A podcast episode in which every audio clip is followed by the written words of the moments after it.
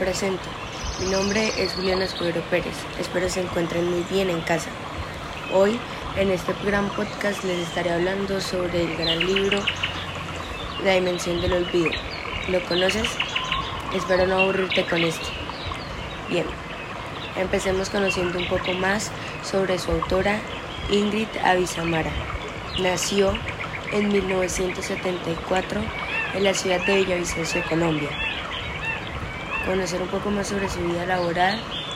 Trabajó durante algunos años en el negocio de la hostelería, pero en el año 2011 dejó la administración y quiso cambiar su vida por completo y se dedicó exclusivamente a escribir. Al pasar de los años, se mudó a Bruselas y allí fue donde escribió la gran novela en la que se hablará hoy, La Dimensión del Olvido. Bien, ya conociendo un poco más de todo esto, tengamos en cuenta ciertas características que hace peculiar este libro, La Dimensión del Olvido. Su tema es la aventura y el misterio. El tema en el que el tiempo en el que es este narrado es indefinido, ya que la historia se basa en una dimensión en la cual el tiempo no posee algo específico, o sea, es un poco inexistente.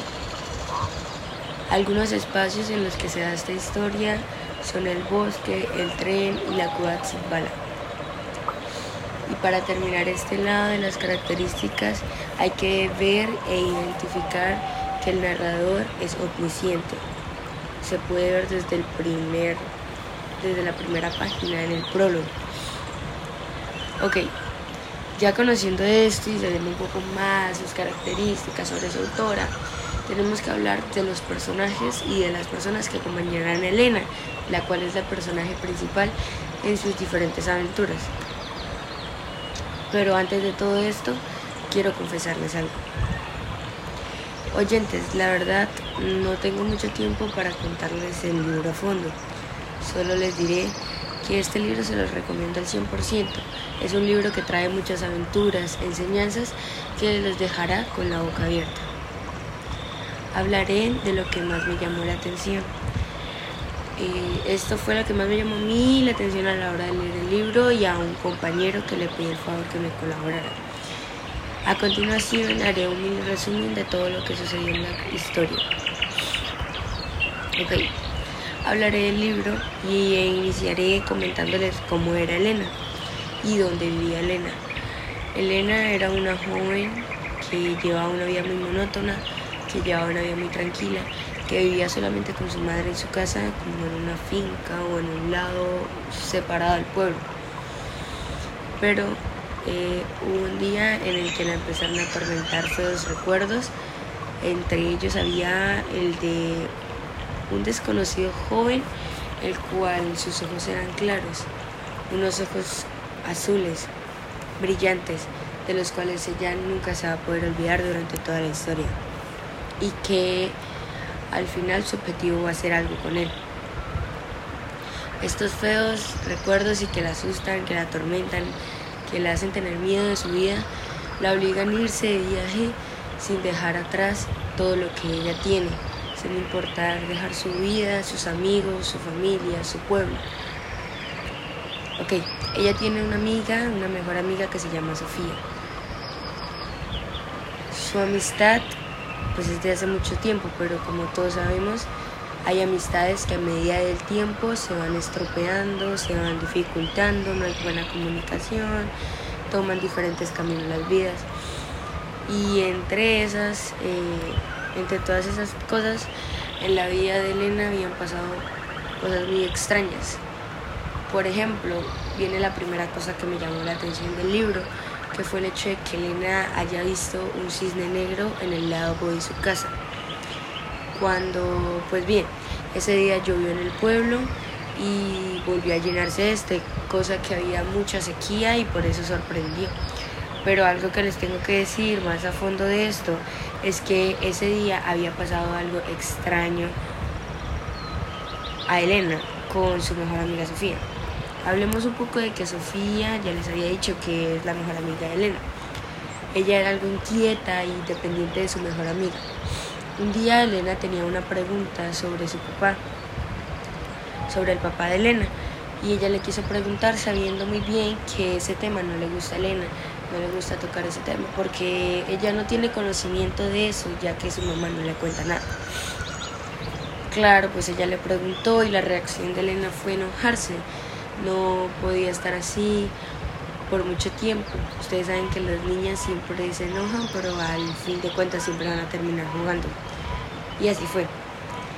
Claro, ella no podía enojarse mucho con su mejor amiga o con su casi su hermana. La palabra hermana entre, todos, entre estas dos niñas se tornó algo muy serio, algo muy raro. Les cuento, Sofía tenía una aguja en su bolsillo y la sacó y la había cogido desde el bosque para poder decirle a Elena que fueran hermanas de sangre. Sí, como lo escucha, de sangre. Algo un poco raro, ¿no?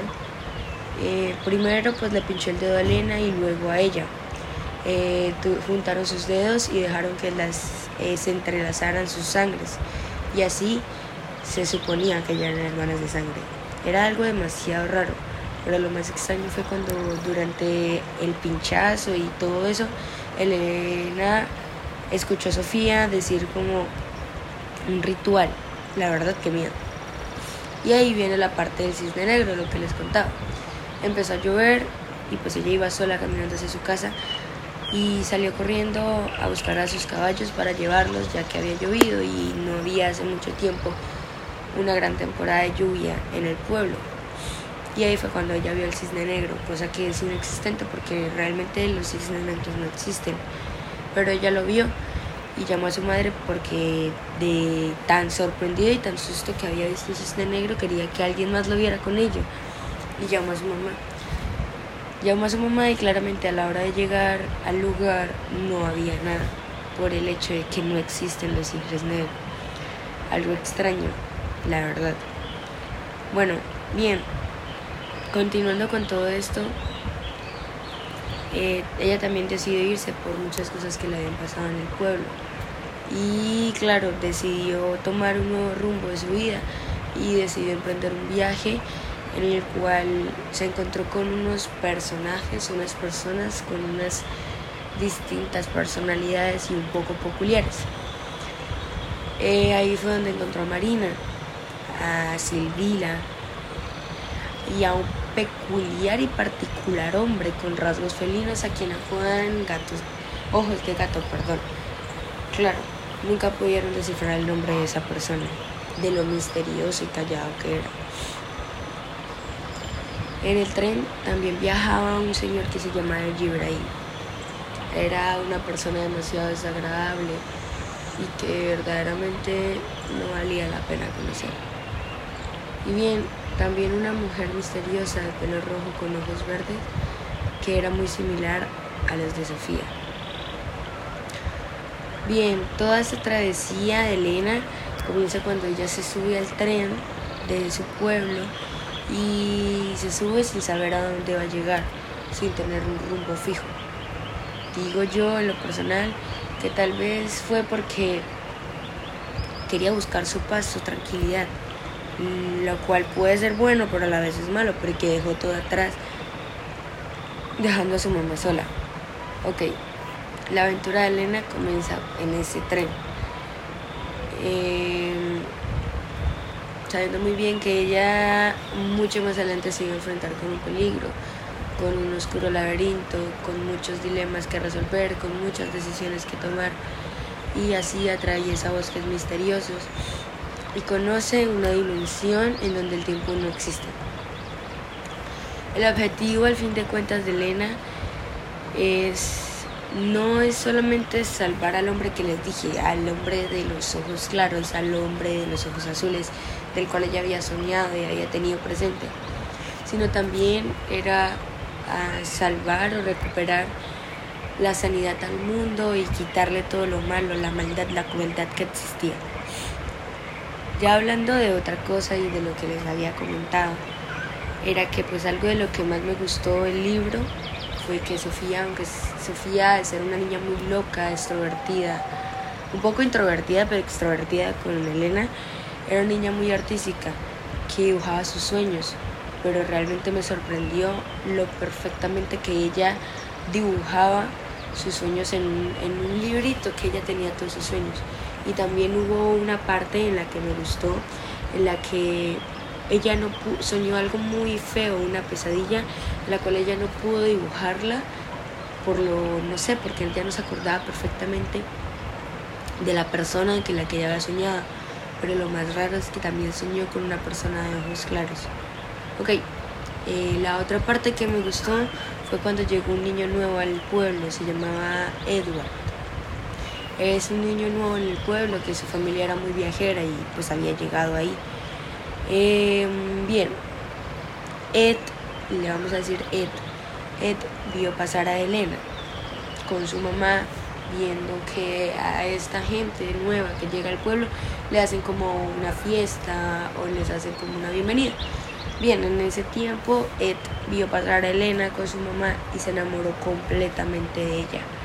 Y se prometió a él mismo que iba a encontrarla y que iba a hablarle y que le iba a declarar su amor. Entre tantas cosas que pasan en la vida, él se hizo amigo de Sofía. Y pues claro, si Elena y Sofía son mejores amigas y Sofía y Ed son amigos, en algún momento se tienen que ver. Y si fue así, coincidieron un día y Ed le quiso declarar su amor a Elena. Eh, bien, es algo muy loco, algo diferente, algo que no comúnmente se ve porque era una persona que Elena no conocía, pero fue muy bonito. Em, ellos estuvieron saliendo a escondidas, fue lo más gracioso, que me pareció curioso que estuvieran saliendo a, escondidas porque de Sofía, porque claramente Elena sabía que al ser el primer amigo de ella, el sexo opuesto, le atraía un poco. Bien, esto se puede ver en la realidad. Podemos ver que hay personas que son mejores amigas y les gusta la misma persona tal vez pelean o pueden tener, llegar a tener una discusión por un niño, solamente por el gusto de un niño. Ahora bien, eh, ya pues dando mi opinión y mi punto de vista, quiero que escuchemos eh, a un amigo que también se leyó el libro y pues le vamos a preguntar qué fue lo que más le gustó. Josecito, ¿qué fue lo que más te gustó del libro? Cuéntame.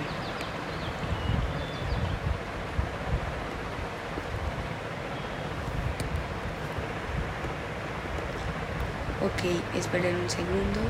Ya.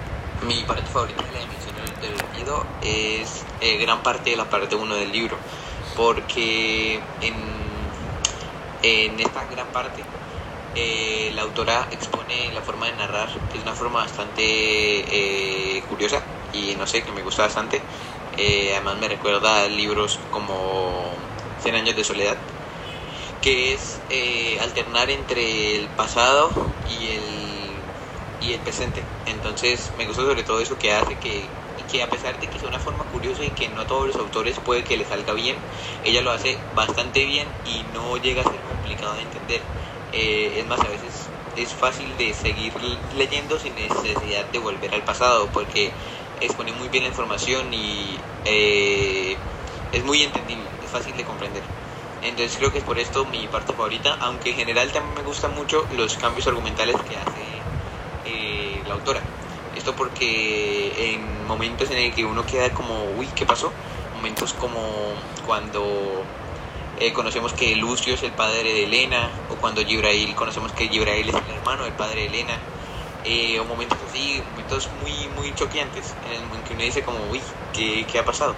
Esos momentos son, son, son los mejores, y, pero, pero en general me gusta sobre todo ese, ese, ese recurso que utiliza de alternar entre el pasado y el presente. Gracias, José. La verdad sí es muy curioso todo lo que se descubre y esas grandes o esos grandes descubrimientos que llega a obtener Elena al pasar de sus años o del tiempo. Bien, para terminar, quiero decir que em,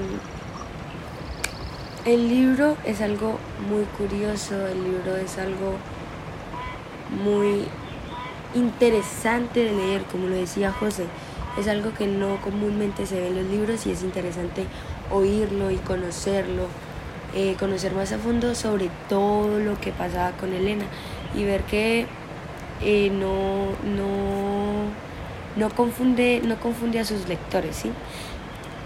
Eh, nada, quiero decirles que pues les recomiendo este libro al máximo, que lo busquen en internet, lo busquen, lo lean y me puedan decir a mí cuál fue su mayor parte, ¿sí?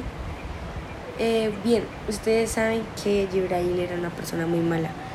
Ténganlo siempre en cuenta, estén pendientes de ese hombre que puede ser muy misterioso y grosero, pero es muy misterioso y es interesante conocer un poco más de sus personajes. Bien, eh, el libro me gustó completamente. Para terminar ya voy a decir que el libro me gustó completamente, que lo recomiendo completamente, que eh, el colegio fue el que me lo recomendó. Y pues bien, eh, las partes del pasado y el presente, como decía José, no son fáciles, o sea, son fáciles de entender, pero si uno está concentrado en la lectura. bien, y ya, espero que tengan un buen resto del día y me hagan caso al buscar el libro. Eh, la historia es muy interesante y conozcan un poco más a la autora. Entonces, eh, muchas gracias a todos los que escucharon esto y espero volver a verlos en un pronto podcast, en un pronto episodio.